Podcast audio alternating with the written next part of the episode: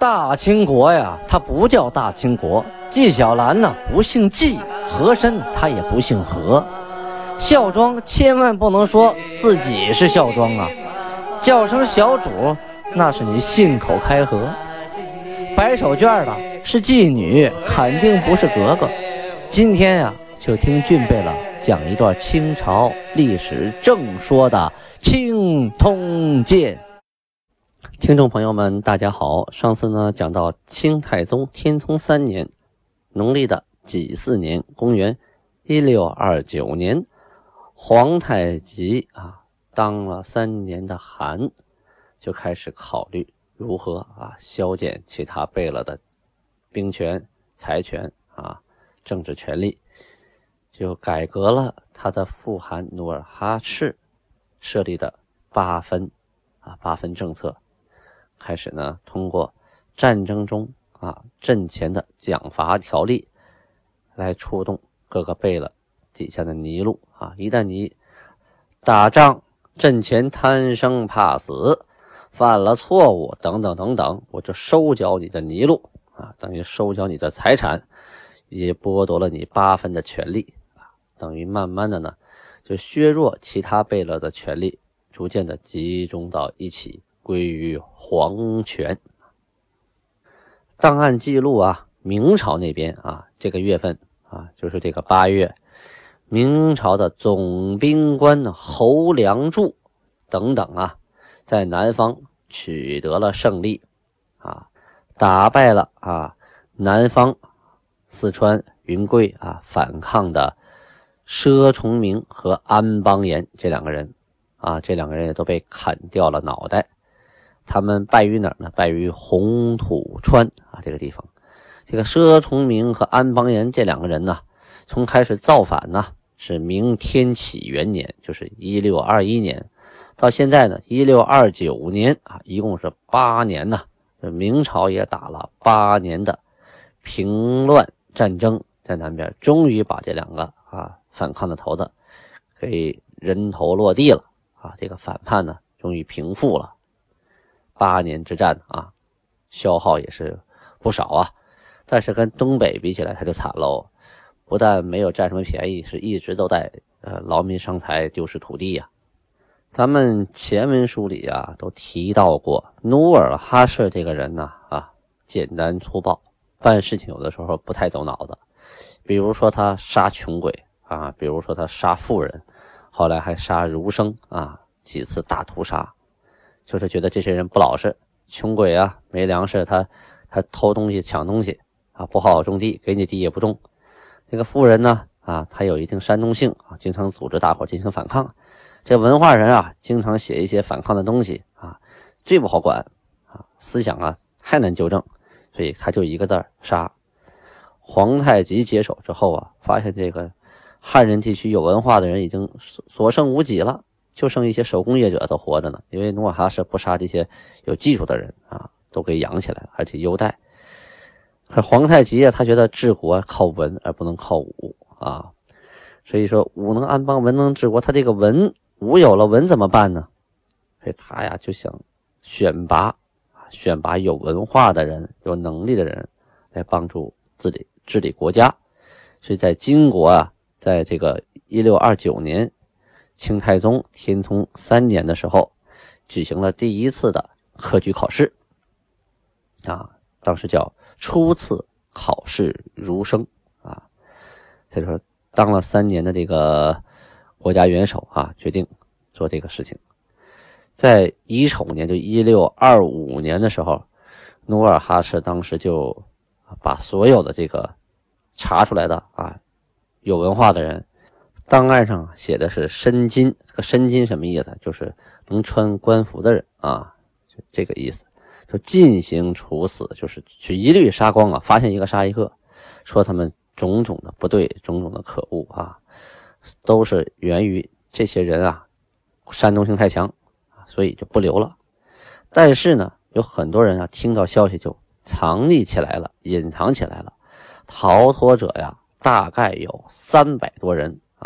到了今年八月二十三日的时候，皇太极就下了上谕，说：“自古国家文武并用，以武功堪祸乱，以文教佐太平。朕今欲振兴文治，于生源中考取其文艺通明者，优奖之，以昭做人之典。诸贝勒府以下及诸身汉蒙古家里啊，所有生源俱令考教，各家主勿得阻挠。有考中者，仍以别丁偿之。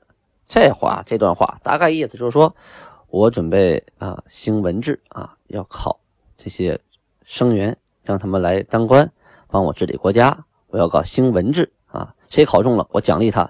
所有你们家里啊有文化的人都必须让他来考考试啊，识文断字的都来考试，不管你是蒙古的出身的还是汉的。他们一旦考上了官啊，你们也有荣耀。但是你们缺奴隶了怎么办呢？我从别的地方给你补偿，你家考走几个，我给你补几个，不让你吃亏。你们也不许啊阻挠啊，就大概这个意思。到时候啊，考试的时候啊，还真来人了啊！因为大家觉得皇太极呀，这个人他就是不像他爹啊，就是动不动就杀。发现皇太极这个人呢，是个仁慈的君主啊，大部分都采取那种怀柔的政策啊，所以大家呢也就相信了他，都来考试啊。考试呢，分出优等、中等、劣等，最后呢，得到了二百多人呐。啊这二百多人可都是有文化考出来的啊，不是说，不是说靠打小抄或者是找关系弯门的盗洞上来的，那不是，哎，是正式考试考上来的。啊，凡在韩和诸贝勒户下及诸身蒙古家为奴者，一律都啊选拔出来，你们从此就不是奴隶了啊。考试得一等的，赏给锦缎两匹；二等的、三等的，赏给布。羊皮啊，同时呢，免了这些所有人的丁差徭役，等待安排官职啊，这些人就一步登天喽。这样一来呀，天下的儒生啊就觉得皇太极靠谱，他热爱文采，就会很多人混不下去，就会来投奔皇太极啊。同时呢，这学文化可以考功名，这样就会激励啊，就是会鼓励更多的。年轻人、小孩子们进入学堂来学习文化。农历十月初二这天呢，啊，有一股部队得胜还朝了。谁呀？是吉尔哈朗和德格类啊，率兵万人呐。因为前边啊，皇太极命令他们俩呀，带着一万人去干什么呢？去打锦州、宁远。但是呢，不目的不是攻城，是把城周边的。划了划了，因为皇太极去攻城都打不下来，你让这俩人带一万人，那也是开玩笑。但是在锦州和宁远周边呢，还有很多的小城小铺啊、小站、小台站，还有一些小的村庄，还有耕种的人，这油水也是不少的啊。因为这些地方呢，兵力防守薄弱，所以是有便宜可占的啊。这股部队到了那地方哈，就开始烧杀掠抢啊，三光政策呀，啊，但是。主要还是抢啊，他也以抢为主，抢完带不走的就烧烧为主，让这个宁远和锦州城里的人呢断粮啊，断了后勤储备，让他们日子更难过啊。这这个这一万人的部队呀，在锦州和宁远的周边地区啊，整整的折腾了有一个月呀，抓回来俘虏啊三千多人。也带回来不少什么粮食啊、牲畜啊，数不胜数。这回十月份啊，得胜还朝。我突然想起来了，那个敌进我退，敌退我进，敌驻我扰，这就是敌驻我扰啊！这个，这是游击战术里常用的一招啊。咱们前文书提到过，有一位副将叫高鸿忠，他他呀，曾经上奏皇太极，什么事儿呢？就劝皇太极呀。早点去打明朝啊！有几种方案，打到京城怎么办啊？打到那个山海关怎么办啊？怎么跟他割据？是以黄河为界，还是长江为界，还是以山海关为界，还是京城为界？怎么怎么着？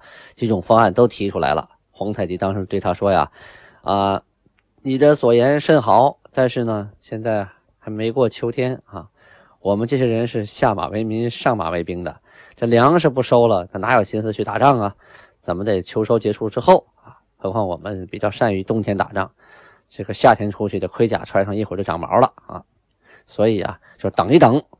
这回到了十月份了，哎，农历的十月份，那阳历是十一月呀，秋收就刚刚结束啊。呃，家里也不缺粮，军队打仗也不缺粮啊。这些士兵呢，呃，也都踏实了。去打仗，家里的事情都料理好了。当兵的没有后顾之忧啊，部队也不缺后勤储备啊。上个月就是九月二十三日的时候，皇太极就曾经啊有这想法了，想大举进攻明朝。他就派人呐，就通知通知谁呢？外藩归顺的蒙古诸贝勒，告诉他们赶紧准备啊啊！把兵器都准备好，把马匹都准备好，把人员准备好，到我这来会合啊！我们要一起去攻打大明。这回攻打明朝啊，这个他采取什么路线呢？哎，不是像以前了，去攻打宁远，去攻打锦州，因为这个防线太坚固了。同时呢，你就算是打完他们了，前面还有山海关呢。如果你没消灭净，啊，进入到这个锦州、宁远和山海关之间，变成瓮中之鳖，更惨。所以呢，他就找个主意啊，借道走蒙古地区，绕过去啊，绕过你这个长城，绕过你的山海关，以蒙古克拉沁部落台吉布尔嘎都啊为向导。就这个人呢，曾经干什么呢？受过明朝的封赏。每次受封赏的时候啊，都是绕道过去的啊。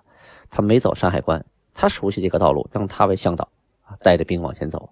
蒙古的扎鲁特、奈曼、奥汉、巴林等部的贝勒呀，陆续的从那边派兵啊，在路上汇合。因为他们跑到盛京来就亏了，绕道，他们直接呢往这个承德方向走啊，我们也往承德方向走，走到中间呢啊，向南转入遵化，直接就可以插到山海关的后边啊。就插到唐山地区了，这个地区的防守就很薄弱了，因为明军的部队都在山海关宁锦一线呢，后方是空虚的。当然，当时这个女真使人是不知道的，就是皇太极他是并不知道的，而且而且这条路他也没走过，地图上也没有标注，当时也没有高德地图，也没有卫星定位啊，是吧？嗯，就只能听说有个人走过，那我们走走试试吧。啊，这大部队就决定我们绕过去。从他后方打，十月十一日啊，阴历，大部队啊就开到了辽河的河畔啊，就辽河河边了。几天之间呢，就有蒙古的科尔沁部啊，二十三个贝勒，带着这个兵就来加入啊，加入我们的战斗队伍。皇太极呀，啊，对着诸贝勒啊，诸大臣，还有就是外藩的归降的蒙古各个贝勒等等等等。跟他们说呀？说民国呀，屡屡被蒙，就是背弃蒙氏啊，说话不算数，出尔反尔。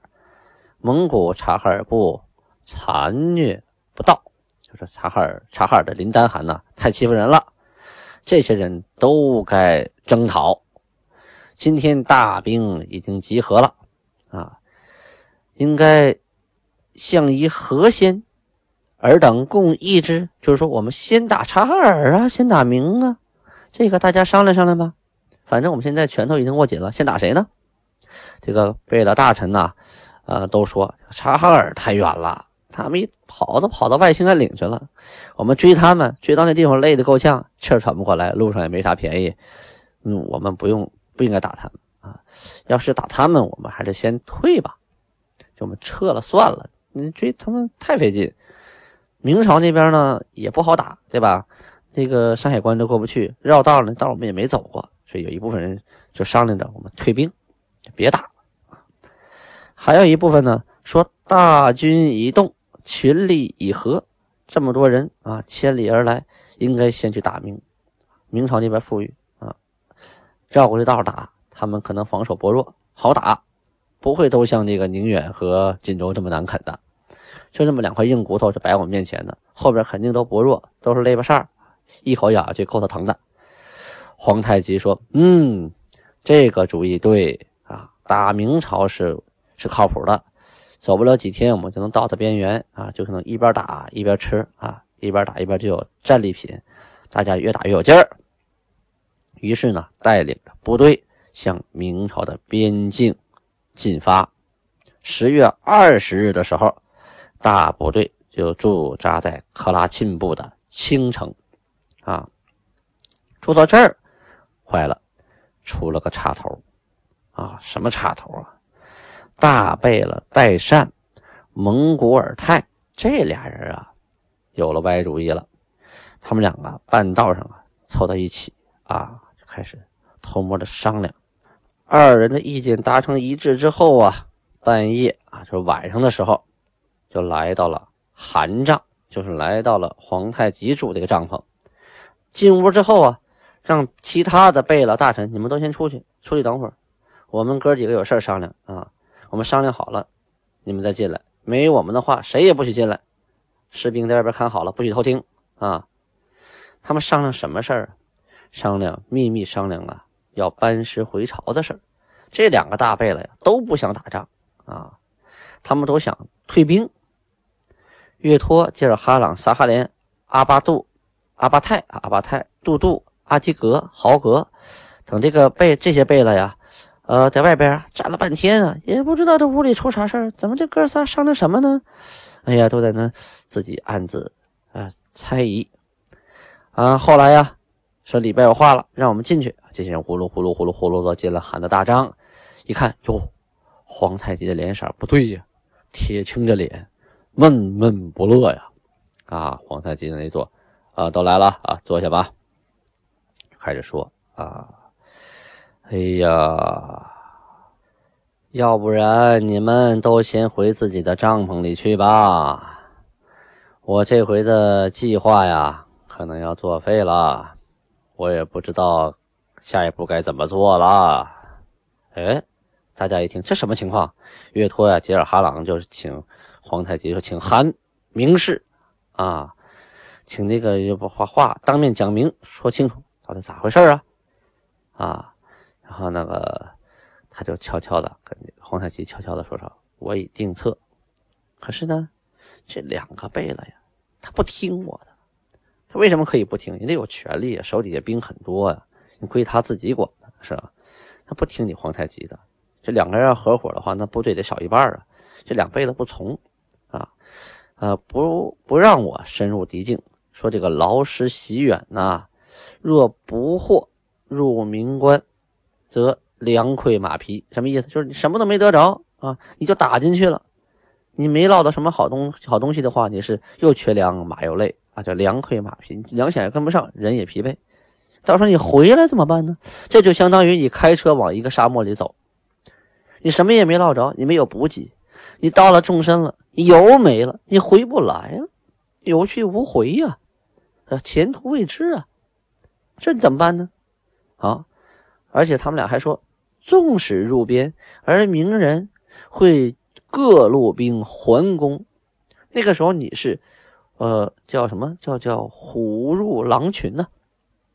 啊，你很厉害，但是，各路兵啊，人家名人多呀，啊，到处围着圈打你，那个时候你就寡不敌众了啊，那你当何为计呀？就那时候该怎么办呢？而且说呀，我等进入边口，如明兵自后堵截，恐无归路啊。就说我们一旦进了长城。人家关门打狗，怎么办呢？有来无回呀，这些都考虑没有啊？你这些这些你不考虑，我们这赢了还行，一旦是这个啊出了什么小问题，全军覆没呀，我们送死去了。这种打法风险太大呀，所以这俩这哥俩啊就跟皇太极说：“我们真的不想听你的，你这事儿太不靠谱了啊。”皇太极是万万没想到啊！这大兵刚一集合，走了还没多远，还没打到那明朝边疆呢啊！这手底下两个大贝勒就首先提出了和自己不同的意见，就准备撤兵了。这还没战呢，就自败了。他实在是哎呀，太伤心了，发现这个心不齐呀，这可怎么打呀？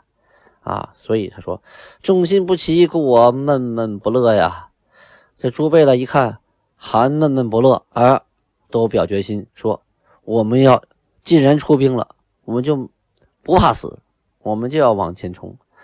我们这个女真人啊，从来说没说把害怕过。老韩王打这么些年仗，要是害怕，就不可能有今天的疆土。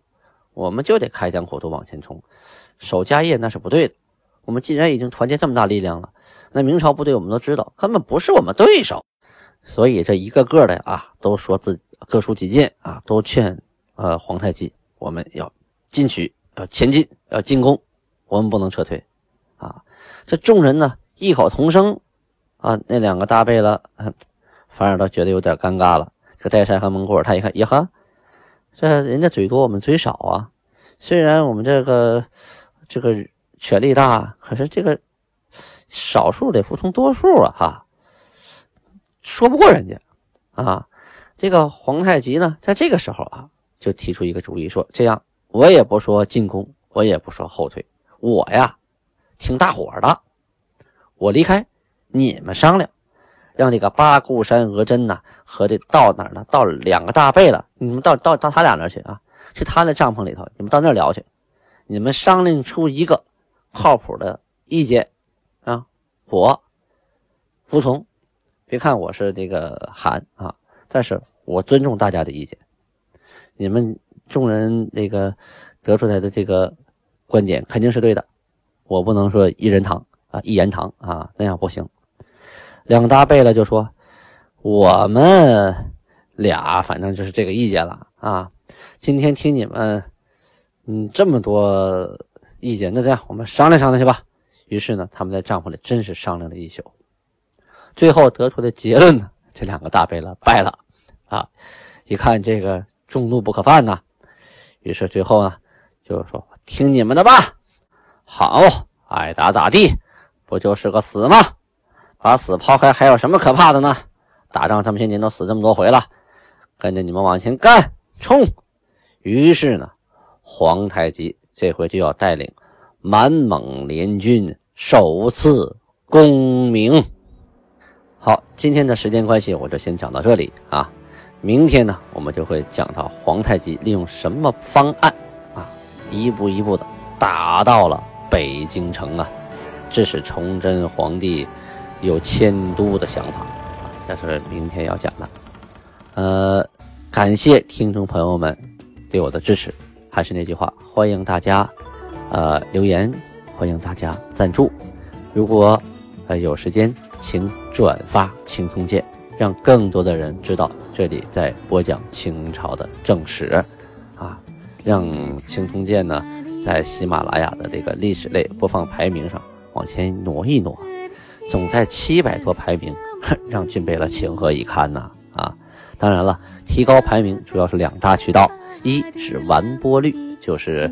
大家完整的播放一段《青铜剑》啊，这样就会提高它一个完播率。二呢，就是您的赞助，就像您微信发红包一样，您赞助一块钱，有五毛归喜马拉雅，有二分啊上税了，呃，有四毛八，呃，给俊贝了。但是这钱我从来也没提过啊，一直都在账上放着，我也不止这活着。只要那那个喜马拉雅得到好处，自然就把咱们排名往前靠，被搜索到的几率就高，听的人就会更多啊，这就是进入了。正循环了啊，良性循环，啊，传播这个，嗯，正式的这个清朝历史啊，还是要靠你我他，靠俊北的一个人不行啊。感谢您的收听啊，好，下面继续听八音赫赫带来的满语歌曲吧。这首歌叫《八音波罗》，汉字是八音波罗，满语的意思是八音波罗的意思是富裕的秋天。